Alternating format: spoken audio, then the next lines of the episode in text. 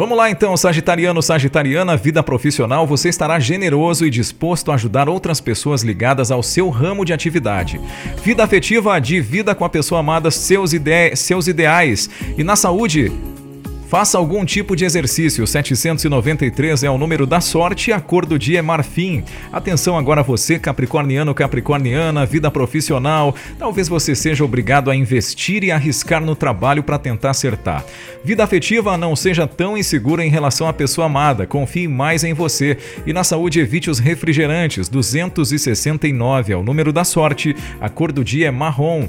Agora você, aquariano, aquariana, vida profissional, você estará com ótimas ideias e com capacidade suficiente para resolver os assuntos ou tarefas de trabalho.